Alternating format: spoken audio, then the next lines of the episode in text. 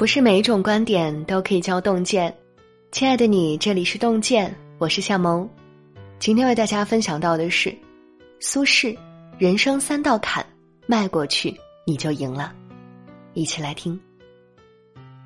苏轼曾感叹：“人生如逆旅，我亦是行人。”的确，人生就是一段旅程，道阻且长，坎坷不断。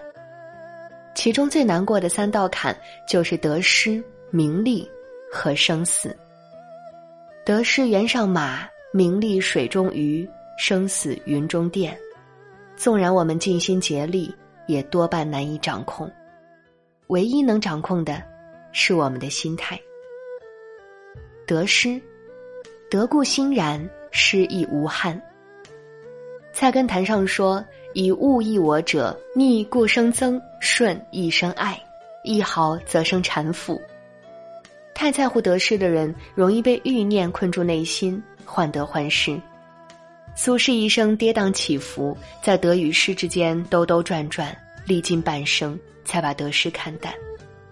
任密州太守的三年，是他颇感苦闷的一个时期，因为和之前他在杭州时相比，环境有天壤之别。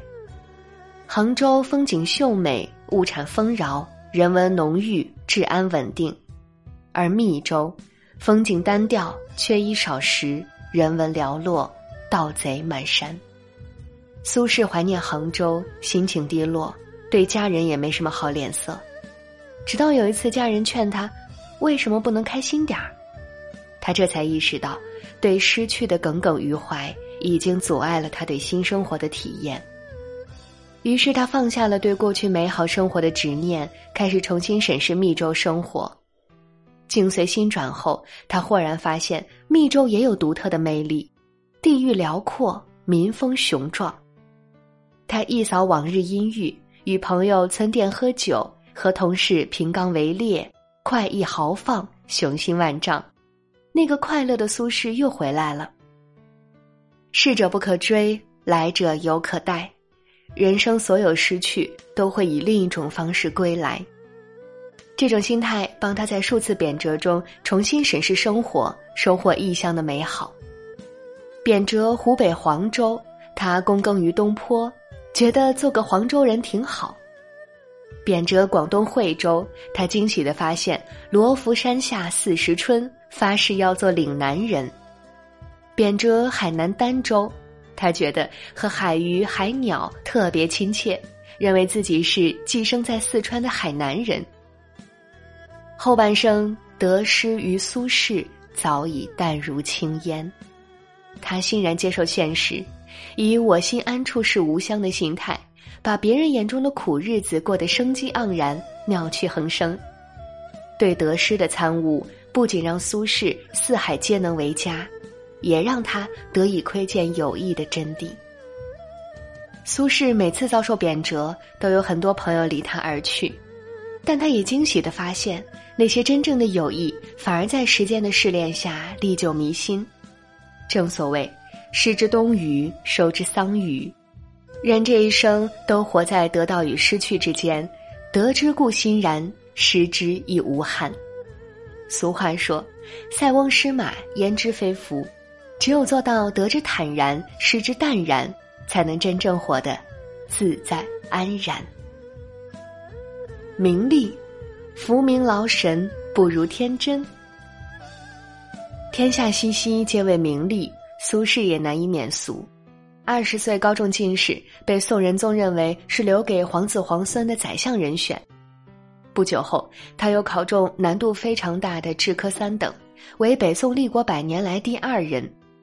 自认为名满天下的他，在陕西凤翔做签判时，便有些得意洋洋，对别人称呼他苏贤良，欣然笑纳，还仰仗着自己的名气，当面批评新法的总领导者宋神宗。当时宋神宗不但没有生气，还嘱咐他继续为朕深思治乱，这让苏轼更加得意，逢人就说宋神宗的这句话，搞得人尽皆知。他的上司陈知府见他如此，特意对他严格挑剔，想压一压他的名利心，因为锋芒太盛，总要吃亏的。只是苏轼当时还体会不到，后来出尽风头的苏轼，果然引起了小人的嫉妒，被诬陷入狱。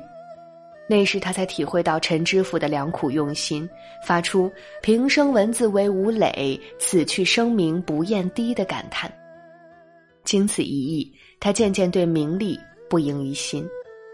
后来宋神宗去世后，苏轼被启用，短时间骤升高位，各种名誉赏赐无数，名流学子们也纷纷聚集在他的周围。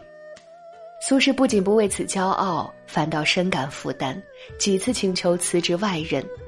他深谙名利即负累的道理，后来哪怕被赶出京城，一连遭贬谪，也能淡然处之。不仅自己心态平和，还劝家人努力加餐饭。从海南被召回时，朝野上下都希望他回京后主持政局，他却说自己。心如已灰之木，身如不系之舟。相反，那些因争名逐利曾经陷害过苏轼的人，反倒是活在忧惧之中。每次苏轼被启用，他们都心惊胆战。名利至于人，恰似鸟笼至于金丝雀，看上去很美很豪华，实际上很压抑，很费神。正如古语所说：“名为固身锁。”利是焚身火，若没有名将利锁的羁绊，身心便飘然如不系之舟。往东是美景，往西亦是圣境。生死，参得透死，方才懂生。相对于得失和名利，生死这道坎可能是最难跨越的。境况难时，不免怀疑生之意义何在。境况顺时，又遗憾人生青春太短。苏轼对于生死的参悟，比一般人来的惨烈，也来的深刻。他曾经有过误认为自己必死无疑的经历。当年他因批评新法，被变法派中的小人陷害入狱，与儿子约定，如果有死讯，送饭时就送鱼。一次儿子有事，拜托朋友给苏轼送饭，但忘了告诉朋友这个约定。结果，朋友恰好送去了鱼。苏轼以为死期将至，写下绝命诗，诗中念念不忘的是家人。百台霜气夜凄凄，风动廊当月向低。梦绕云山心似鹿，魂飞汤火命如鸡。眼中犀角真无子，身后牛衣愧老妻。百岁神游定何处？同乡之葬，浙江西。经过这一番生死考验，苏轼终于体悟出家人的可亲，生命的可贵。正因为如此，他出狱后对待家人格外珍爱，对待生活格外用心。入狱前在密州时，他曾因心情不好训斥过孩子，但出狱后，他对孩子经常大加赞扬，甚至承认自己有育儿癖。入狱前，他曾遗憾妻子缺乏文采，但出狱后，他常用上好的纸张抄诗送给妻子，还在大量诗文中赞美她。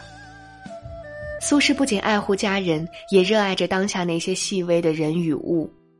在黄州，他把富人不屑吃、穷人不会煮的猪肉，小火慢炖，熬煮成千年美食东坡肉。在儋州，他教授海南人民认字读书，培养出海南有史以来第一位举人姜唐佐。环境越恶劣，他越热爱生活。他梳头、泡脚、睡足觉，以壮身体；他读书、煮茶、观风景，以养心灵。他参透了生死，在有限的生命里活得如此热烈，所以当他面对忽然而至的死亡时，毫不畏惧。从海南被召回的路上，他生了重病，大限将至。别人叹息他回京要做宰相的，没想到却要告别人世。他却淡然说道：“死生亦系故耳，无足道者。生死都是小事，何足挂齿？”临终前，僧人朋友嘱咐他不要忘了西方极乐世界，他却说：“顺其自然，不必刻意追求。”是的，与其重视死后，不如放眼生前。人终有一死，我们很难决定自己怎么死，但能决定自己怎么活。也正因为终有一死，所以生命的每一天都弥足珍贵。让我们怀着对生命的敬意，活好当下，不负光阴。古诗说：“生年不满百，常怀千岁忧。”一个人若在百年时光里整天忧愁郁闷，那么就算活上一千年，也未必能潇洒开心。若能放下得失，看淡名利，悟透生死，就能获得精神上的自由。从此。一蓑烟雨任平生，也无风雨也无情。好啦，今天为您分享的文章就到这里，感谢大家的守候。如果你喜欢洞见的文章，请在文末点一个再看。我们相约明天，让洞见的声音伴随您的每一个夜晚。